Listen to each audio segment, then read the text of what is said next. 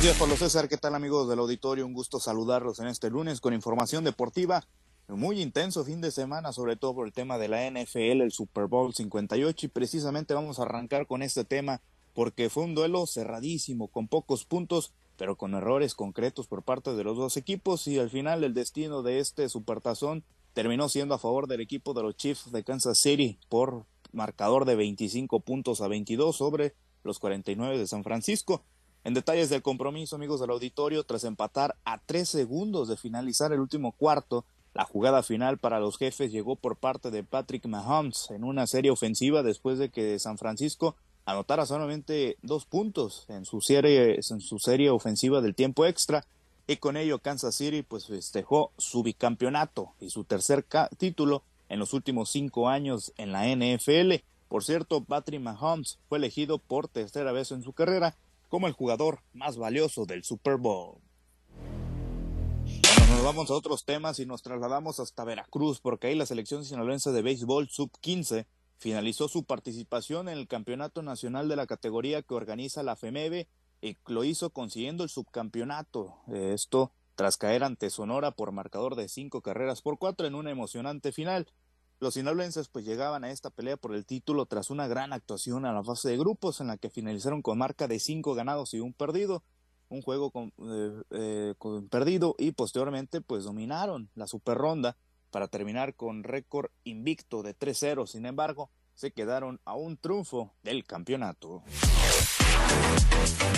Tocamos temas de Liga MX, amigos del auditorio, porque finalizó la jornada número 6 del torneo Clausura 2024 y el día de ayer, el equipo de los Pumas derrotó 3 por 0 al conjunto del pueblo en Ciudad Universitaria.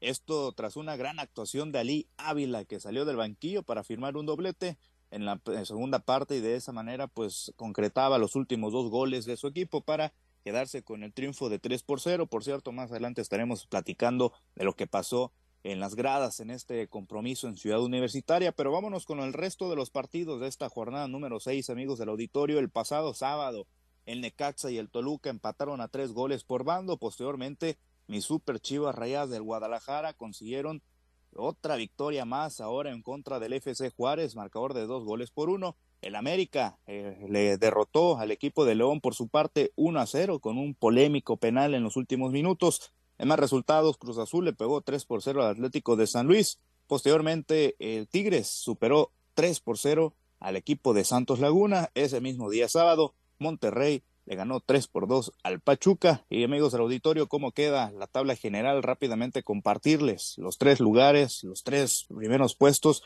Están eh, ubicados con 14 puntos el equipo del Monterrey en la primera posición, le sigue el América en segundo puesto y Tigres en el tercero. Posteriormente sigue Cruz Azul en el cuarto sitio, le sigue Pachuca, Pumas, Guadalajara en la séptima posición. En el octavo está Necaxa, noveno es Toluca, décimo el Atlas. Posteriormente sigue el Atlético de San Luis, Mazatlán FC.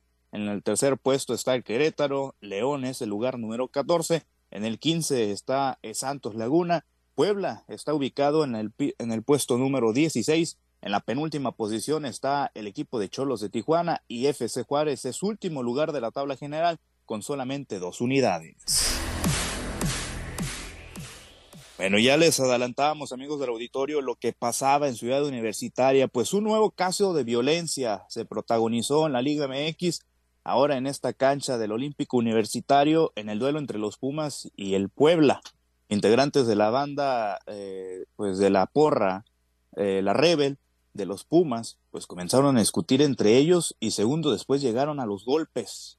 Esto en una confrontación que tardó aproximadamente cinco minutos y que requirió apoyo de la policía que intentó detener el enfrentamiento entre los aficionados. Por cierto, un elemento de protección civil que intentaba separar eh, a, a los integrantes de esta barra, que intentaba evitar que llegaran a los golpes, pues terminó lesionado.